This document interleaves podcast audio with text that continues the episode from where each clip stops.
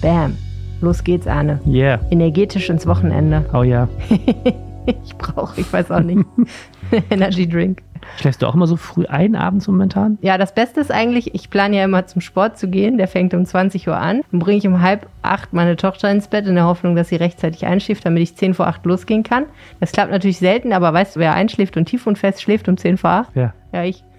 ich liege ja dann immer daneben und warte darauf, dass sie aufhört, ihre Hände zu betrachten und die Augen zu machen. Ja, das kenn ich. Und währenddessen mache ich die Augen zu, Ja, das ich. schlafe ein und wach so um halb zehn wieder auf und denke mir so, oh ja, okay, Sport ist Also ich, vorbei. ich könnte momentan von einem Tatort eine ganze Woche leben, fernsehmäßig, bis ich die Lösung habe. Ich muss an diesem so Frühjahr zehn liegen. Minuten. Ja. Ja, das liegt auch im Moment am Wetter und an der, an der Frühjahrslage. Das Problem, was bei mir dann immer ist, ist, ich fange immer an zu fressen, wenn ich müde bin. Ich Ah. versuche dann immer den Energielevel mit Kalorien hochzukriegen. ja, Übermüdung macht irgendwie so hemmungslos. Oh, ne? Das stimmt. mega, ist ganz übel. Ich könnte jetzt auch direkt irgendwie, weiß ich auch nicht, ein paar Burger und ein paar Fritten. So, nachdem jetzt unsere Hörerinnen und Hörer auch alle schon richtig runtergezogen worden sind zum Freitagmorgen, äh, jetzt reden wir über spannende Sachen und werden wacher. Es ist so. Äh, und das ist auch bitter nötig, denn Düsseldorf muss direkt wieder eine Lage bewältigen, die außergewöhnlich ist. 900 Menschen aus der Ukraine erwartet Düsseldorf ab sofort täglich. Das ist richtig, richtig viel. Wie sich die Stadt darauf vorbereitet und was man beachten sollte, wenn man selber seine Couch oder sein Gästezimmer anbieten möchte für solche Menschen, das klären wir gleich. Ich war gestern Abend in der Mitsubishi Elektrikhalle, wo der Stadtrat getagt hat und auch da gab es ein bisschen Weltpolitik, auch unter dem Zeichen des Ukraine-Kriegs. Es ging um die Frage, ob der Rüstungskonzern Rheinmetall ein adäquater Sportsponsor ist. Und das Thema haben wir schon mal hier angeschnitten, aber jetzt gibt es A, eine Entscheidung und B, war das gestern eine wirklich bemerkenswerte Debatte, über die ich gerne kurz etwas erzählen möchte. So ist es. Und ja, ihr könnt natürlich ins Museum gehen, mittlerweile auch wieder trotz Corona. Aber ihr könnt auch das Museum zu euch einladen und genau das haben wir gemacht. Gleich kommt der Museum Express hier im Podcast vorbei und wir gucken mal, was er uns mitgebracht hat. Und wir haben das Wetter vom Wetterstruxi für euch. Mein Name ist Helene Pawlitzki und ich sitze im Studio mit Arne Lieb. Ihr hört Folge Nummer 196 dieses Podcasts und der Rhein steht bei 1,91 Meter. Rheinpegel. Der Düsseldorf-Podcast der Rheinischen Post. Ganz herzlich willkommen im Rheinpegel-Podcast, eurem Podcast für Düsseldorf jede Woche mit drei wichtigen Themen. Mein Name ist Helene Pawlitzki, ich bin bei der Rheinischen Post verantwortlich für die Podcasts. Und mein Name ist Arne Lieb, ich bin stellvertretender Leiter der Düsseldorfer Lokalredaktion. Wir haben eine WhatsApp-Nachricht bekommen von Matthias. Vielen herzlichen Dank, Matthias, dafür. Die war sehr lang, hatte aber einen Punkt, auf den ich unbedingt nochmal eingehen will, weil ich da, glaube ich, echt einfach sehr missverständlich ausgedrückt habe. Also, Matthias schreibt, auch wenn die Ereignisse zum Krieg vergangenen Freitag noch sehr frisch waren, da bezieht er sich übrigens, glaube ich, auf die vorletzte, vorvorletzte Episode, ich weiß nicht mehr, aber jedenfalls die Episode, wo wir darüber gesprochen haben, das erste Mal, dass Krieg in der Ukraine ist. Zu unterscheiden zwischen der Flüchtlingssituation von 2015 und der jetzigen finde ich nicht richtig. Helene spricht davon, dass die Menschen diesmal nicht von außen kommen. Tatsächlich gibt es keinen Unterschied zwischen Menschen, die wegen Krieg und Verfolgung aus arabischen und afrikanischen Ländern fliehen und solchen, die aus der Ukraine fliehen. Unterscheidet bitte nicht, es bleiben flüchtende Menschen, egal von woher sie kommen. Da kann ich nur sagen, absolut richtig. Ich meinte genau das, habe es aber leider, ich habe das nochmal nachvollzogen, total missverständlich ausgedrückt. Also, zwischen Flüchtlingen aus Syrien und Flüchtlingen aus der Ukraine gibt es keinen Unterschied. Außer natürlich, okay, äh, die sehen teilweise einfach sehr unterschiedlich aus und dann gibt es auch welche, die sind Muslime und andere sind Christen. Aber die Notsituation ist letztlich die gleiche und natürlich sollte sich auch unser Umgang mit diesen Menschen nicht unterscheiden.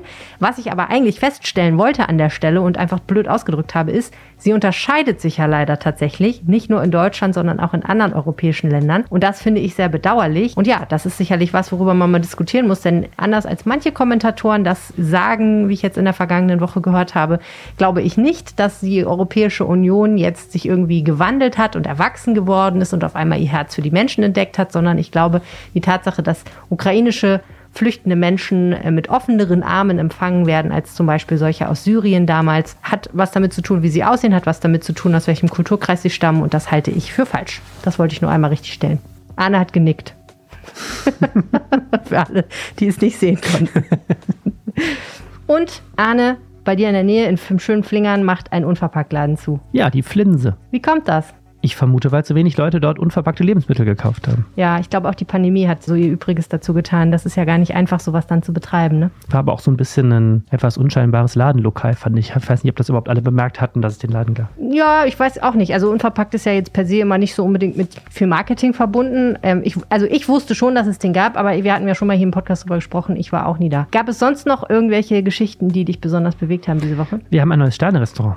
Und insgesamt zehn Sterne-Restaurants vom Guide Michelin ähm, und kein einziges Zwei-Sterne-Restaurant. Also ein bisschen provinziell ist es ja doch alles hier. und neu dazugekommen ist äh, das Phoenix in dem Dreischeibenhaus, ist das, ne? Ja, also äh, schön nah an der Redaktion gelegen. Und ich habe festgestellt, dass ich in keinem einzigen dieser ganzen Sternrestaurants jemals essen war. Ja, es sind auch echt einfach viele, ne? So. Ich wollte unbedingt mal ins Fritz Frau Franzi gehen, aber das hat ja jetzt seinen Stern verloren. Ja, das hat voll geloost jetzt, aber wohl, weil der Küchenchef äh, weg ist. Ja, ne? genau, die, ist, äh, die, die, haben da gewechselt. Ähm, aber ich, ich denke dann immer, eigentlich ist es jetzt erst recht die Gelegenheit, da mal hinzugehen, weil warum nicht? Ist ja trotzdem noch Wird das dann billiger? Gut. Das glaube ich ehrlich gesagt nicht. Man, man würde es hoffen, aber ich, also ich glaube das nicht. Ich glaube ja sowieso, Spitzengastronomie rechnet sich ja bekanntlich nicht. Also es ist sehr teuer dort zu essen, aber es lohnt sich für die Gastronomen nur sehr bedingt. Wenn man es vergleicht mit der durchschnittlichen Pommesbude, kann man da eigentlich, sind die Margen einfach sehr gering, weil die ja sehr hohen Produkteinsatz haben. Und ich glaube, da kannst du nicht einfach hingehen und sagen, ja schade, Stern ist weg, jetzt nehmen wir 10% von Preisen runter. Also der gastronomische Vergleich mit einer ordinären Pommesbude würde mir leicht fallen. Da bin ich echt besser im Thema als bei den Sterne-Restaurants. Ich bin fasziniert, wie viele Menschen sich das gestern bei uns durchgelesen haben. Es war mit Abstand der meistgelesene Text. Also dieses Thema Sterneküche mag sich nicht rentieren, aber es ist schon so ein Mythos irgendwie. Ja klar, ne? es ist was, was du dir nicht leisten kannst regelmäßig. Also die meisten Leute, glaube ich. Und für mich muss ich ehrlich sagen, ist es immer wieder ein wahnsinniges Erlebnis, wenn ich das dann mal einmal im Jahr oder alle zwei Jahre mache und äh, sage, ich gönne mir das jetzt. Das ist einfach ein ganz langer kulinarischer Abend und für mich ist das einfach ein Erlebnis. Es ist wirklich so ein bisschen wie Zirkus oder so. Also Ja. es ist so richtig eine Show für mich. Kannst du aber mehr von Zirkus für das Geld.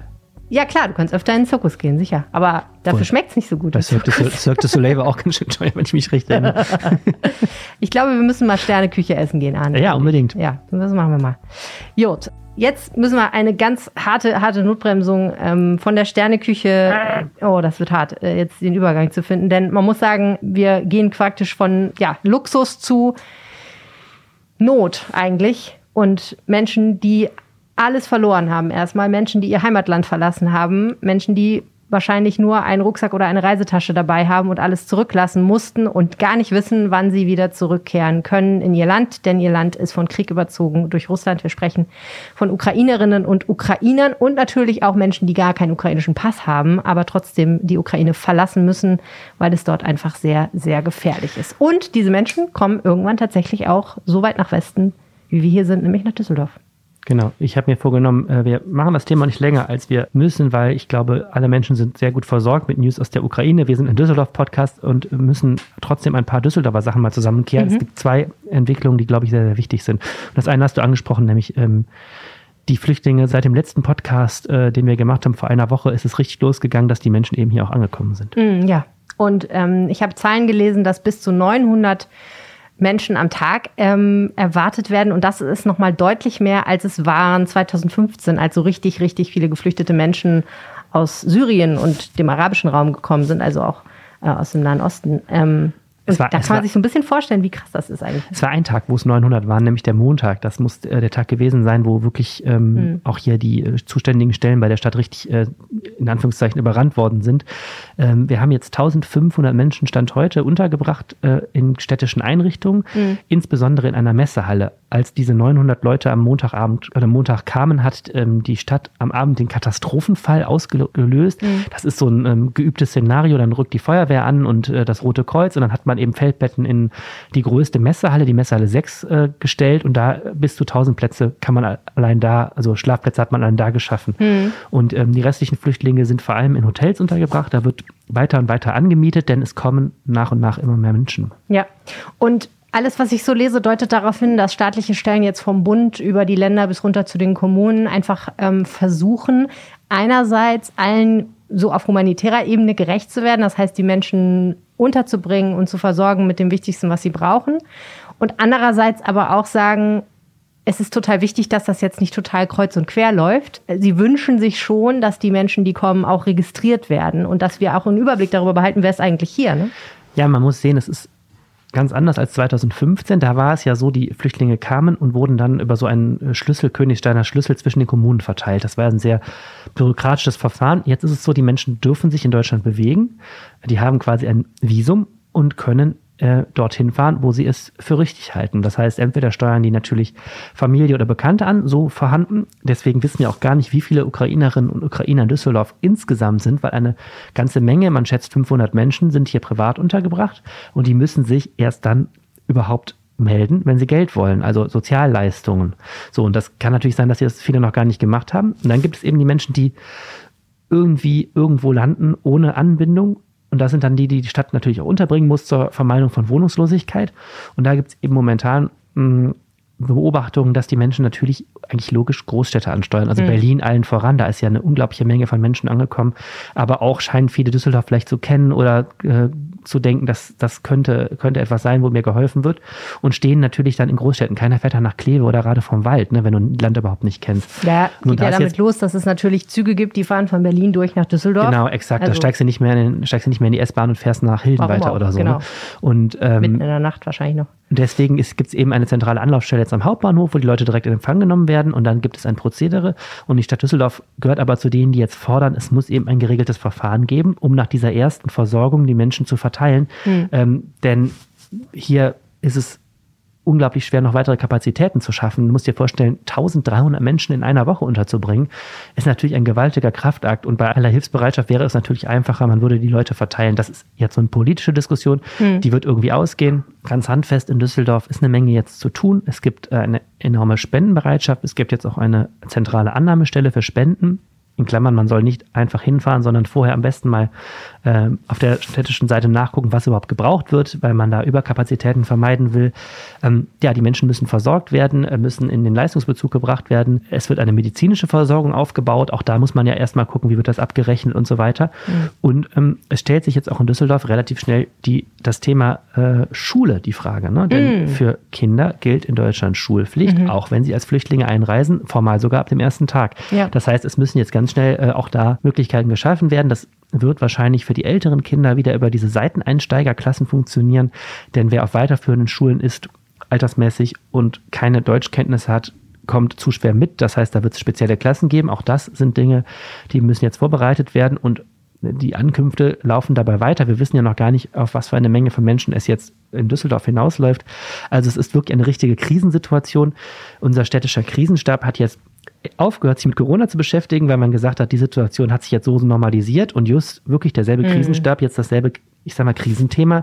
Hier muss man jetzt unter Hochdruck äh, auch lokal eine Möglichkeit finden. Also das Verrückt. ist schon eine wirklich wieder historische Situation. Das ist richtig. Und natürlich ist es auch wiederum so, dass viel ähm, an ehrenamtlichen Engagement hängt. Also zum Beispiel sitzen auch Ehrenamtliche in diesem Infopoint, der aufgemacht wurde, hinterm Hauptbahnhof ähm, Bertha von Suttner Platz in der oberen Etage des Impfzentrums, was dort aufgemacht hat, in den Räumen der ehemaligen Zentralbibliothek. Das ist insofern ganz praktisch, als dass die Menschen, die aus der Ukraine kommen, zu einem Großteil nicht geimpft sind oder, äh, man kann fast sagen, noch schlimmer mit Sputnik geimpft mhm. sind, was ihnen leider hier gar nicht bringt. Da müssen sie sich direkt nochmal pieksen lassen, damit sie den Impfstatus bekommen.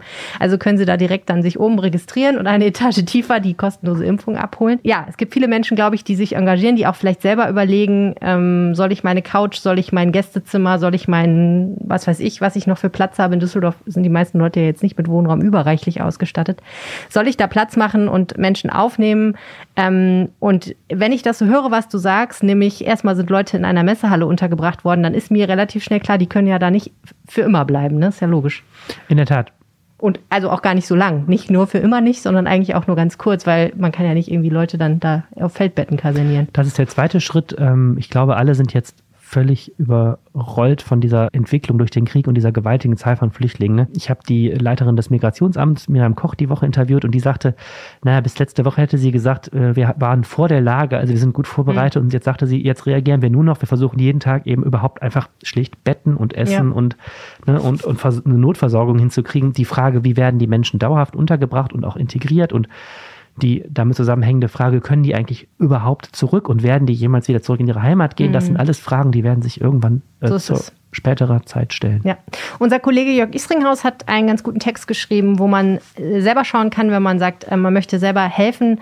Also zum Beispiel jemanden unterbringen, wie soll das eigentlich aussehen, was sollte man beachten? Ähm, und viele Dinge haben einfach damit zu tun, dass man sich selber erstmal darüber klar wird, was kann ich eigentlich leisten. Ne? Kann ich jetzt meine Couch für längere Zeit jemandem zur Verfügung stellen? Habe ich ein Zimmer, was abgetrennt ist, was ich vielleicht sozusagen untervermieten kann? Geht es auch darum, finanziell zu helfen? Geht es darum, dass ich jemandem bei Behördengängen helfe? Wie sieht es aus mit der Sprachbarriere? Gibt es da eine Möglichkeit, sich eigentlich zu verständigen? Ähm, und es ist auch sinnvoll, schreibt Jörg, mit den Menschen mal ein Gespräch über den Impfstatus und das Verhalten während der Corona-Pandemie zu führen. Denn das ist natürlich auch klar, wenn man mehr Menschen dann in seinem eigenen Haushalt unterbringt. Jetzt aktuell kommen die Einschläge ja wirklich näher. Ich höre jetzt immer mehr von Menschen, die jetzt doch noch Corona kriegen, ja. nachdem sie zwei Jahre lang der Sache entgangen sind leider jetzt doch eine Infektion. Also da muss man natürlich auch dann einfach drüber reden, wie ist das eigentlich hier in Deutschland, wo sind so die gefährlichen Hotspots, wie sollte man sich verhalten und wie kann man dafür sorgen, das nicht in den eigenen Haushalt reinzuholen. Ne? Das ist in der Tat auch etwas, was ziemlich informell läuft. Also die Stadt Düsseldorf vermittelt keinen privaten Wohnraum, auch weil die sagen, wir können das nicht leisten, wir können nicht zu den Leuten nach Hause jetzt noch jemanden schicken und bewerten, ist das jetzt geeignet oder so. Sowas läuft halt zwischen Wohnungsgeber und Wohnungsempfänger. Ist das und auch seriös? Ne? Genau, so und wollte ich gerade auch darauf hinaus. So, und es gibt auch keine, gibt auch keine pauschale finanzielle Unterstützung. Also natürlich kriegen die Leute, wenn sie im Leistungsbezug sind, die Flüchtlinge ja auch Geld und so. Aber das muss man selber regeln. Und es gibt ja auch da durchaus kritische Stimmen. Ähm, wir sind vor allem Frauen und Kinder, die hier einreisen, durchaus kritische Stimmen, dass man auch gucken muss, an wen geraten die da und wer äh, mhm. hat da vielleicht unlautere Motive. Also das ist auch ein Thema, was Total. was hier mitschwingt momentan. Ja, alle Infos haben wir euch in die Shownotes gepackt und ihr findet dort auch einen Link zu einem FAQ vom Amt für Migration und Flüchtlinge. Also da solltet ihr äh, einmal reinschauen, wenn ihr selber erwägt, da so ein bisschen mitzumachen. Wir haben da auch Links, die zum Beispiel zu solchen äh, Angeboten gehen, wo man sich registrieren kann, wenn man sagt, ich habe Wohnraum, den ich zur Verfügung stellen kann. Also zum Beispiel auch als Vermieterin oder Vermieter. Ja, und ansonsten hat sich noch was getan. Wir haben nämlich eine neue Partnerstadt. Richtig, Schernowitz heißt sie. Einen, Schöner äh, Name. Äh, ja, schön. Ein Name, der zumindest mir äh, überhaupt noch gar nichts gesagt hat. Ähm, man ist ja hinterher immer schlauer. Äh, es gibt eine lange Geschichte zwischen Düsseldorf und Tschernowitz. Zum Beispiel war Oberbürgermeister Thomas Geisel, der bis 2020 Oberbürgermeister war, auch vor einigen Jahren mal da. Ähm, das liegt daran, dass es eine enge Verbindung äh, unserer jüdischen Gemeinde nach Tschernowitz ah. gibt. Also viele hier lebende Juden kommen von da, unter anderem der Chef der jüdischen Gemeinde, Odo Horowitz, unter anderem auch die Lyrikerin Rosa Ausländer, die man vielleicht noch kennt, ah, ja, ja. Ähm, die auch in Düsseldorf äh, gelebt und gewirkt hat, ist auch dort geboren. Wir als Bildungsbürger wissen das natürlich, wer es ist, ansonsten ich, alle anderen müssen in Wikipedia Ich bin da jetzt so gut im Thema, weil gestern ein Zitat von Rosa Ausländer auch im Stadtrat ja. an die Wand geschmissen wurde, da fiel mir das wieder ein, dass ich das mal googeln sollte, fiel mir da ein.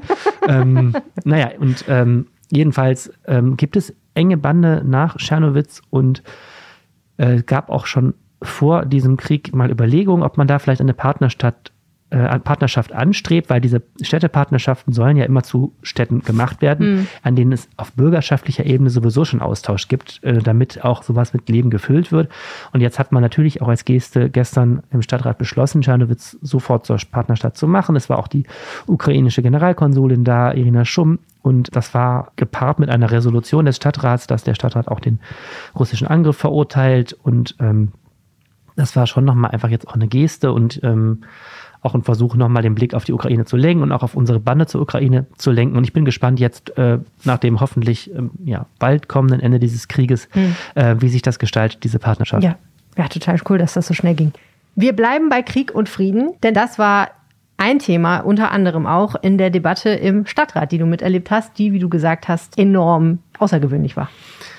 Genau, die war schon deshalb außergewöhnlich, weil ein Stadtrat sich ja eigentlich mit lokalen Themen beschäftigen soll, aber natürlich es in puncto Tschernowitz und Ukraine und dann in puncto Rheinmetall ja so ins richtig eingemachte politische geht, nämlich hm. zur Frage, wie stehst du jetzt als äh, Ratsherr, Ratsfrau zum Thema Rüstung, Krieg und natürlich auch zu dieser Zeitenwende, die die Bundesregierung da gerade hinlegt. Marie-Agnes Strack-Zimmermann war auch da, die ist ja Bundestagsmitglied und Vorsitzende des Verteidigungsausschusses und aber auch immer noch Ratsfrau und hat da auch eine Grundsatzrede gehalten zum Thema, wir brauchen, kurz zusammengefasst, so schlimm Waffen sind, wir brauchen sie zur Verteidigung. Mhm. Ähm, und so merkte man so in allen Fraktionen, es gab auch Brüche in den Fraktionen, wer da was glaubte. Es ging so wirklich um Grundhaltung. Und das mhm. fand ich, war hochinteressant, auch wenn der Anlass von seiner finanziellen Dimension zum Beispiel eigentlich eher mickerig war. Rekapitulieren wir. Wir haben hier im Podcast drüber gesprochen.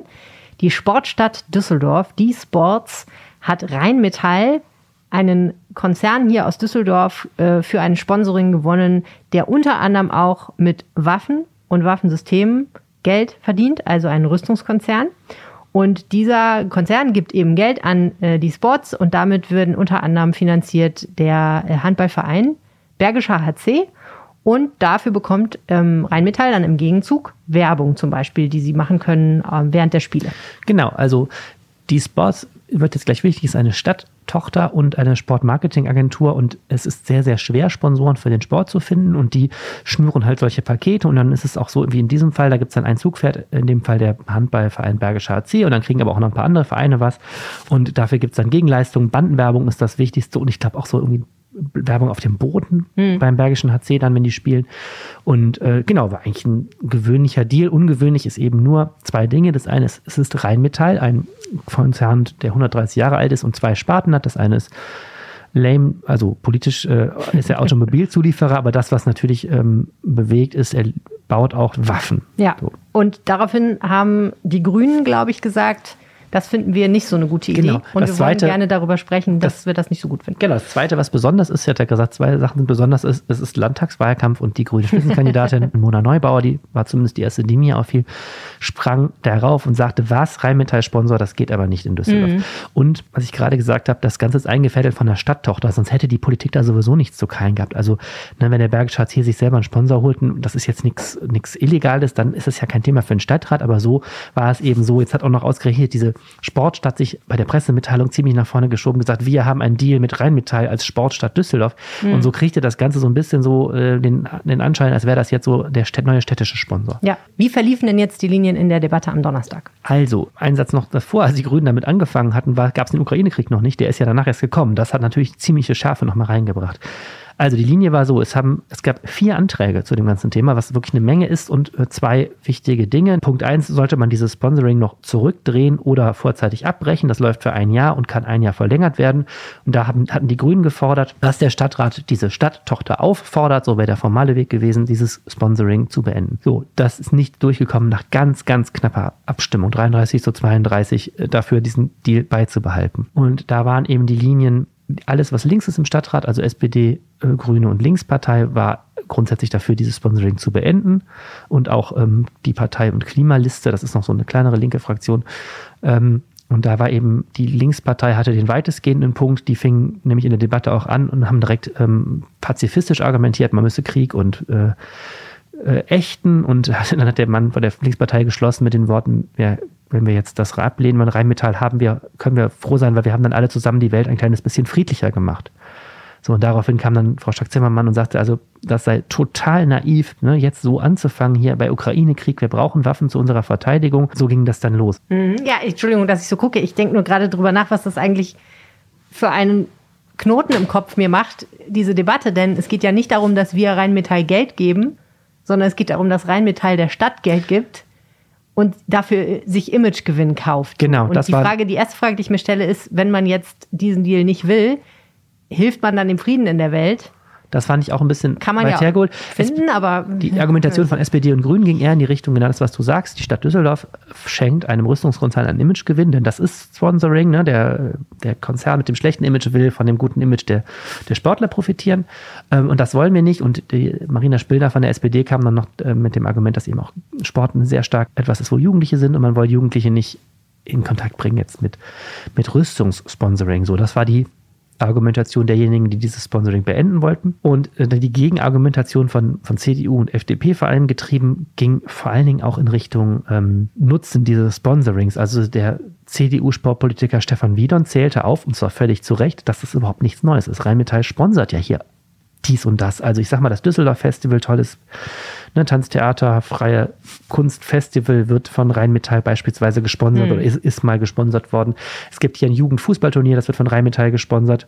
Auch der Handball wurde ja schon mal gesponsert von Rheinmetall. Also eigentlich stellt sich die Frage, warum ist es jetzt ein Problem, wenn es sonst nie eins war? Hm. Udo Figge von der SPD hat sich enthalten, obwohl die SPD gegen das Sponsoring gestimmt hat weil, und hat gesagt, also er findet die Haltung jetzt gegen das Sponsoring zu stimmen total verlogen, denn Rheinmetall zahlt ja hier auch immense Gewerbesteuern. Leider weiß ich nicht wie viele, weil das nicht öffentlich ist, aber natürlich kann man sich ausrechnen, äh, dem der große Wohlstand von Düsseldorf durch seine Gewerbesteuer ist auch in Teilen sicher ein Verdienst des, der hohen Zahlung durch Rheinmetall.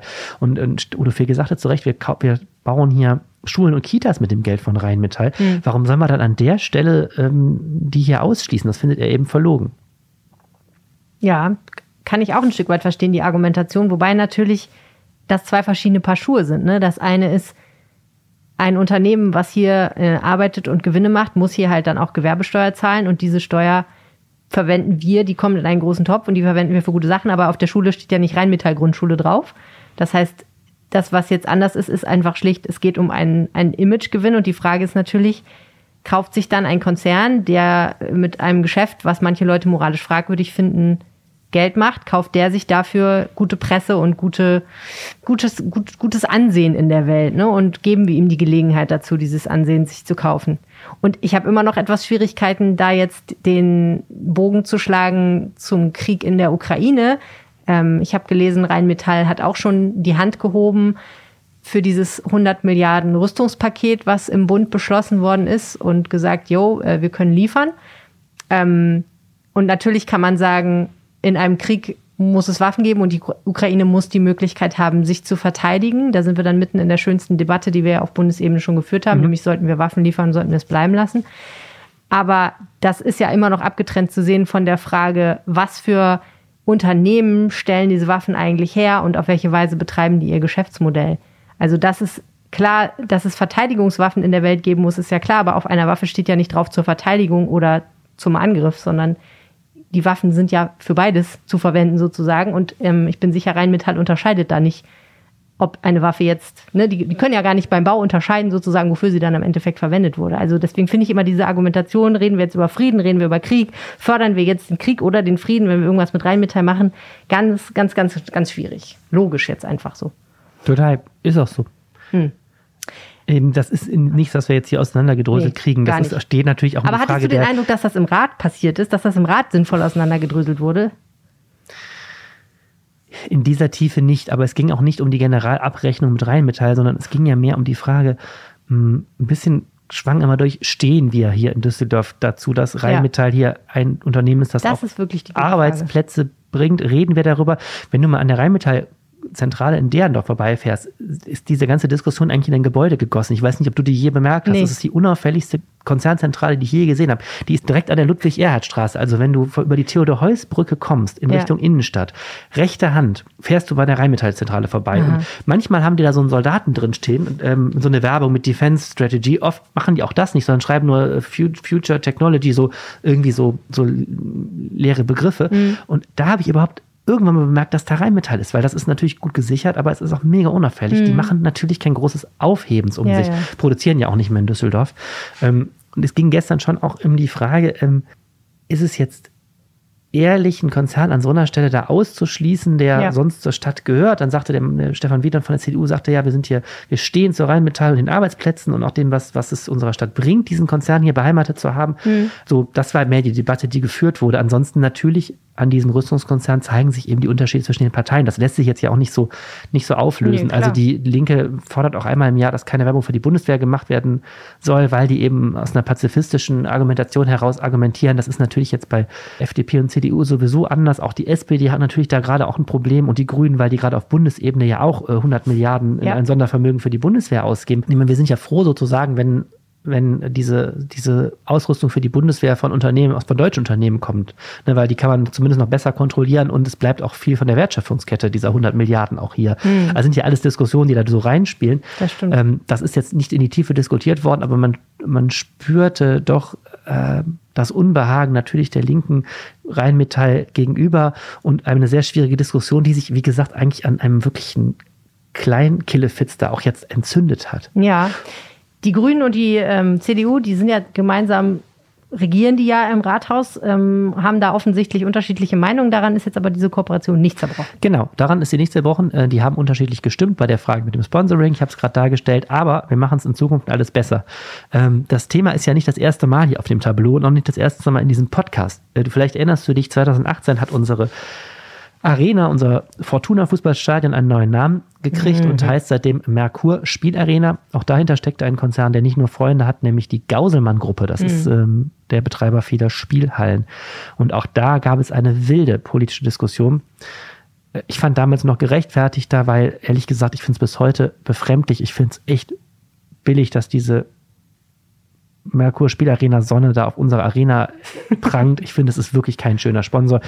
Befürworter sagen, dafür haben sie auch besonders viel gezahlt, dass es so ein unsympathischer mhm. Sponsor ist, sag ich mal. Ja. Ne, Spielhalle ist ja auch so ein Business, das es schwer hat und wo natürlich dann aber auch besonders viel Geld in Imagegewinn äh, fließt. Ja. So, jetzt ist das zweite Mal innerhalb von weniger Jahren ist, also, gab es eine Riesendebatte um so einen Sponsoring-Deal der ähm, für den Düsseldorfer Sport. Und jetzt soll eben eine Richtlinie erarbeitet werden, um sowas zu vermeiden, nach der quasi Kriterien geschaffen werden, ähm, wie wir Unternehmen auswählen. Mhm. Auch das ist nicht unumstritten. Die FDP-Sportpolitikerin Monika Lehmaus sagte nicht zu Unrecht, man irgendwann findet man überhaupt keine Sponsoren mehr, wenn man nur noch äh, so super aussucht. Ne? Jedenfalls, man will sich orientieren an, ähm, an Praktiken, die man so seit den 1960er Jahren ja schon für Geldanlagen entwickelt hat. Diese, das nennt sich ESG, also Kriterien Environment, also Umwelt, äh, Social, ne, Soziales und dann Unternehmensführung, also irgendwas mit Government ist das dritte. Governance, mhm. Governance wahrscheinlich, genau. Und ähm, da will man eben dann sagen, da gibt es dann so eine soll es dann wie so ein Rating geben, ist das ein Sponsor? Große Pointe am Rande. Mir hat gestern jemand erzählt, noch nicht validiert, dass Rheinmetall da überhaupt nicht rausfallen würde nach diesen mhm. Kriterien. Das habe ich dann gestern auch noch recherchiert. Die tun sehr viel, um in diesen ESG-Indexen gut dazustehen, mhm. weil ja natürlich ist das wichtig zur Kapitalgenerierung, weil viele Fonds kaufen ja nach diesen mhm. Kriterien. Das heißt, Unternehmen müssen auch einen Bericht vorlegen, was sie da tun in diesen Bereichen. Und Rheinmetall steht da gar nicht so schlecht da. Also es ist ja nicht so, dass der Rüstung komplett dann ausgeschlossen wird. Verstehe. Das heißt, das soll schon bis, ich glaube, bis Juni fertig sein, äh, dieses, dieses Dokument mit dieser Richtlinie. Wir können sehr gespannt sein, was das überhaupt bringt am Ende. Mhm. Also große Einigkeit, dass es so einen Regelweg geben soll. Keine Einigkeit bei der Frage, ob das jetzt mit Rheinmetall alles so richtig ist. Da hast du ja gesagt, knappe Abstimmung, aber es wird jetzt dieses Sponsoring geben. Und ja, da kann man nur sagen, ähm, vielleicht muss ich Düsseldorf darüber einfach nochmal wirklich ehrlich machen und darüber nochmal intensiver diskutieren. Vielleicht nicht nur im Stadtrat. Ja, es ist ein ähm, super spannendes Thema, weil Rheinmetall wie gesagt, seit 1800 irgendwas hier steht.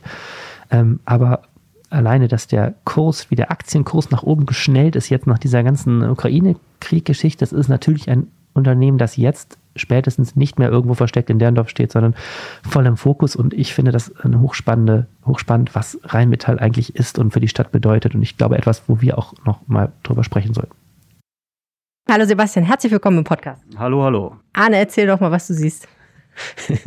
ich sehe einen Mann in einem äh, schwarzen Blaumann, auf dem steht Museum Express und er hat dazu eine passende Cappy, wo auch Museum Express draufsteht, auch in schwarz. Hat ein, ist das ein Klapprad? Nee, das ist kein Klapprad, das ist jetzt äh, ganz neu. Das ist ein äh, quasi ein, ein, Lastenrad aus den 70er Jahren. Das ist genau, das ist so ein, es ist sehr, sehr klein. Und leicht. Und sehr, also genau, es ist ein Alurad, genau. Und äh, genau, das habe ich jetzt alles noch mit meinem Branding noch gestaltet, genau. Okay, er hat ein historisches Lastenrad dabei und eine so eine Box, die kennt man von den Fahrern von, ähm, von so Lieferdiensten, ne? Diese ähm, von Lieferando Warmhaltebox, aber auch quadratisch praktisch gut. Genau, mit einem äh, QR-Code vorne drauf. Und es steht überall Museum Express drauf. Und das ist auch die Idee von Sebastian Jung, Künstler und Designer. Museum Express, wie bist du drauf gekommen? Ich bin so drauf gekommen, dass ich natürlich auch im Homeoffice war die letzten zwei Jahre und natürlich auch äh, viel aus dem Fenster geguckt habe und natürlich auch festgestellt habe, dass es die Lieferservice ähm, immer mehr wurden, also Getränke und äh, Essenslieferungen. Und das war so Dezember 2020 bin ich auf die Idee gekommen und habe halt diese Feststellung gemacht und gleichzeitig, wenn man halt äh, in die Nachrichten geguckt habe, waren natürlich auch hier in Düsseldorf alle Museen zu. Und dann hatte ich eigentlich diese beiden Gedanken auf dem Tisch liegen und habe eigentlich nur das zusammengefügt und habe überlegt, naja, äh, Kunst ist ja auch ein Grundbedürfnis, dass ich dann gedacht habe, na, vielleicht kriegt man das irgendwie hin, dass man äh, Kunst auch nach Hause liefern kann. In Düsseldorf kann man sich ja alles liefern lassen, habe ich festgestellt. Seit neuestem, es ist glaube ich gar nicht so neu, aber ich habe festgestellt, dass diese Lieferdienste, diese Schnell-Supermarkt-Lieferdienste jetzt auch Zigaretten liefern. Wusstest du das? Nein, wusste ich nicht. Das finde ich ganz, ganz schlimm, ehrlich gesagt. Ich weiß gar nicht, also ich habe ein bisschen Angst um, ich meine, ich kann ja auch zum Kiosk gehen, aber jetzt muss ich noch nicht mal mehr zum Kiosk gehen, wenn ich wirklich wieder anfangen wollen würde zu rauchen. Na gut, aber jetzt kann man sich Gott sei Dank auch Kunst liefern lassen. Das ist ja viel, viel gesünder. Und du bist da und hast uns äh, Kunst mitgebracht. Das Ganze ist ja gemeinsam mit dem NRW-Forum, ne? Genau, ich habe am, äh, erst alles das auf eigener Kraft gemacht, quasi, also im September angefangen und habe eigene Ausstellungen organisiert. Das war am Anfang alles äh, ein bisschen chaotisch. Also es war einfach so eine Idee, die ich hatte und dachte so, ja gut, vielleicht klappt das, vielleicht auch nicht. Das klappte dann eigentlich ganz gut und dann habe ich im Dezember gedacht, na, es wäre schon ganz schön, wenn dieses kleine Museum auch irgendwie im großen Museum stattfindet. Und dann äh, habe ich das NRW-Forum im Dezember angeschrieben und ich glaube, nach fünf Minuten kam die Mail, komm vorbei, wir machen das. Und ähm, genau, und dann haben wir ein bisschen äh, diskutiert, was machen wir damit, wie, wie gehen wir das an. Und es gibt jetzt äh, die Ausstellung Subversives Design, die geht jetzt äh, bis noch 22. Mai. Und da geht es auch ein bisschen darum, wie, dass man so ja, Alltagsgegenstände oder allgemein das Museum ein bisschen in Frage stellt. Wie kann man das, das Ganze ein bisschen umdrehen? Und da passte das natürlich sehr gut einfach, ne? dass man äh, sagt, okay, da kommt jemand mit einem kleinen Minimuseum auf dem Rücken nach Hause und äh, liefert dann quasi einen Teil der Ausstellung, genau. Wie bucht man dich und dein Minimuseum? Einmal kann man natürlich äh, über Instagram natürlich, ist das meiste, was ich mache. Also man kann auch per Mail mich erreichen. Aber Instagram ist eigentlich äh, die beste Wahl. So. Also man schreibt mir eine äh, Direct Message und sagt, ähm, also man guckt natürlich, ich poste halt jeden Tag, wann, äh, wann ist der nächste Termin. Das ist immer zweimal im Monat, immer sonntags. Und dann kann man mir einfach sagen, ja, hier am Sonntag, da hätte ich Lust mitzumachen, ähm, hast du um 13 Uhr noch zum Beispiel noch Zeit. Und dann äh, gibt es eine Bestätigung von mir und dann komme ich vorbei. Das Kommst du angeradelt, so wie jetzt hier zu uns ins Studio und bringst hier diese Kiste mit. Und jetzt wollen wir natürlich auch mal sehen, was drin ist. Der Reißverschluss ist noch zu, mach ihn mal auf. Okay. Genau, so läuft das dann immer ab, dass man, äh, ich erzähle immer was zur Künstlerin oder zum, genau, zur Künstlerin und dann ähm, mache ich dann, zeige die Spannung quasi und dann mache ich das Licht an. Ah, guck mal, ist Leuchtung drin. Ah. Genau. Und dann gibt es immer wie gesagt, ein Objekt aus der Ausstellung Subversives Design aktuell. Also in diesem viereckigen, quadratischen Kasten, diesem Kubus, um es mal richtig zu sagen, komplett weiß ausgekleidet, hat eine Beleuchtung und oben ist wie bei von einer Ausstellung, wie man es kennt, ähm, ein bisschen Schrift. Man kann erkennen, äh, wer ist die Künstlerin, wie heißt das Kunstwerk, ein bisschen Information dazu. Und in der Mitte liegt auf einem Sockel jetzt das Kunstwerk, was wir jetzt nicht beschreiben werden, denn dann würden wir ja spoilern für die Menschen, die am Sonntag äh, dieses wunderbare Kunstwerk nach Hause geliefert bekommen. Aber Arne, ähm, was geht denn in dir vor, wenn du das siehst? Was geht denn in dir vor? Ich habe mich gerade gefragt, erzählst du dann auch was zu dem Kunstwerk? Genau, also mach erstmal immer so eine Künstlerin-Beschreibung und dann ähm, öffne ich die Box, mach das Licht an lass die Leute erstmal reingucken und erstmal selber so ein bisschen das Ganze alles aufnehmen und auch, vielleicht fangen die auch schon an zu diskutieren. Und dann nach so zwei, drei Minuten äh, fange ich dann auch nochmal an, in die Diskussion irgendwie einzusteigen, ne? dass man halt nochmal über das Objekt spricht, genau. Und meistens, ja. Was sind denn deine Erfahrungen? Also diskutieren die Leute dann wirklich, denn ich stelle mir dann vor, man steht da ja dann vielleicht mit seiner Familie oder ein paar Freunden jetzt nicht, nicht alle diskutieren ja dann immer unbedingt sofort, oder wahrscheinlich? Das ist immer ganz unterschiedlich. Also ähm, ich hatte jetzt mal so zwei, drei Objekte, die so ein bisschen Diskussionen gefördert haben. Ne? Also da, manchmal gab es auch ein Objekt, das dann halt einmal angeguckt worden ist und dann war die Nummer schnell durch. Also da war ich dann auch schnell wieder weg. Aber oft ist es halt so, dass dann äh, nach der äh, Präsentation des Objekts dann auch nochmal äh, über, das, äh, über den Museum Express selbst geredet wird. Also dann gibt's nochmal meistens ist das auch so, dass man auch Kaffeekuchen dann kriegt und ah, äh, deswegen machst du das. Genau, genau. Und dann äh, wird über das Projekt selbst nochmal gesprochen, ne? ja. wie, wie wir das jetzt hier gerade auch machen. Ne? Wer sind denn so die Zielgruppe? Was sind das? Mehr Paare, WGs? Kommst du zu, bist du die Überraschung auf Partys? Also am Anfang muss ich das natürlich alles so ein bisschen über Freundeskreis versuchen zu steuern, beziehungsweise die Leute anzuschreiben. Das ist in meinem Fall dann hauptsächlich viele Designer und Designerinnen. Aber ich war schon von äh, 9 bis 99 tatsächlich. Also das ist äh, ganz durch die Bank, genau. Ja. Dieses Objekt erinnert mich an einen Tweet, den ich heute Morgen gesehen habe. Da hat jemand darüber geschrieben, dass er sich irgendwie in irgendeinem beruflichen Kontext mit Spiritualität auseinandergesetzt hat und auch, äh, ich glaube, Spiritualität im Zusammenhang mit finsteren Mächten, so Satanismus und so. Und dann hat er dazu zwei Fotos gepostet. Das erste Foto war von Markus Söder, wie er eine Kerze hält und sehr ernst in die Kamera schaut.